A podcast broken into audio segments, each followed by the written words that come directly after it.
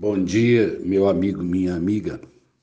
Vamos a uma pequena aula de biologia nessa manhã. É, estamos vivendo dias de dengue, né? Parece que a gente fica rodando sempre na mão dos problemas, mas saber é algo importante para que eu possa entender o mal, combatê-lo ou me prevenir contra ele. Primeiro, muita coisa que acontece ao nosso redor, a gente às vezes não vê que tem o mal. Outras vezes eu sei que é mal, mas eu não consigo identificá-lo, não consigo é, me, me, me, prevenir contra ele, né?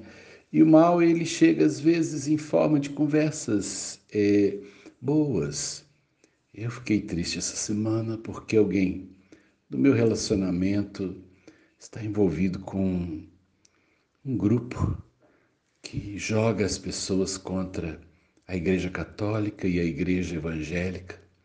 E depois de vaciná-las contra a Igreja, eles não dão uma opção. Eles matam a fé, matam a credibilidade, mas não coloca nada no lugar.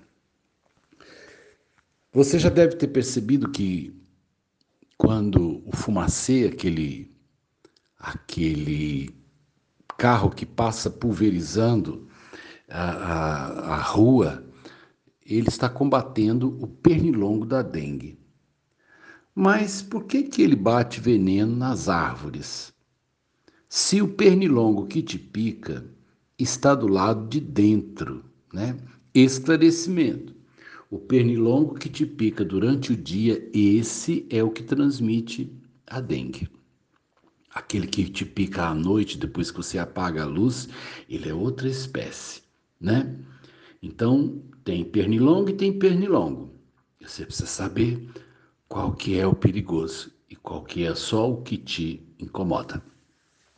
Mas por quê que eles batem o veneno nas árvores e não dentro da sua casa? Porque nas árvores ficam os machos do Aedes. Os machos não chupam sangue. Quem chupa o sangue é a fêmea. O macho se alimenta de seiva de planta, ele é fitófago. Né? Mas então por que você bate o veneno no macho?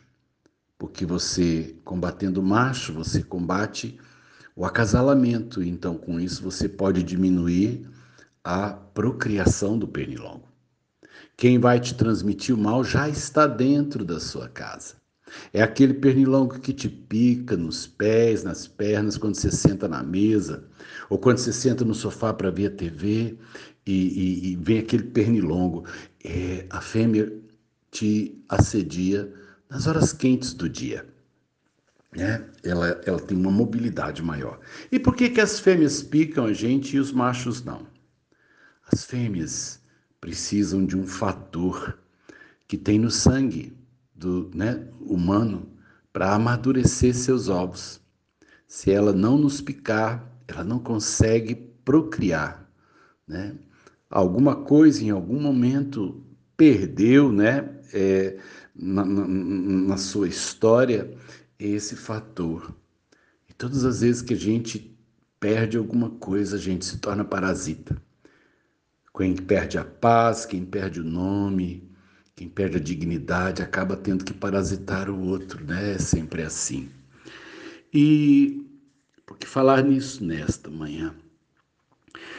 Quais são os males que têm te assediado?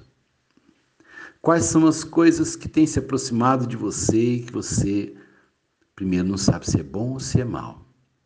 Segundo, se você sabe que é mal, o que fazer diante daquilo que pode te trazer um transtorno, um problema ou mesmo morte física ou espiritual.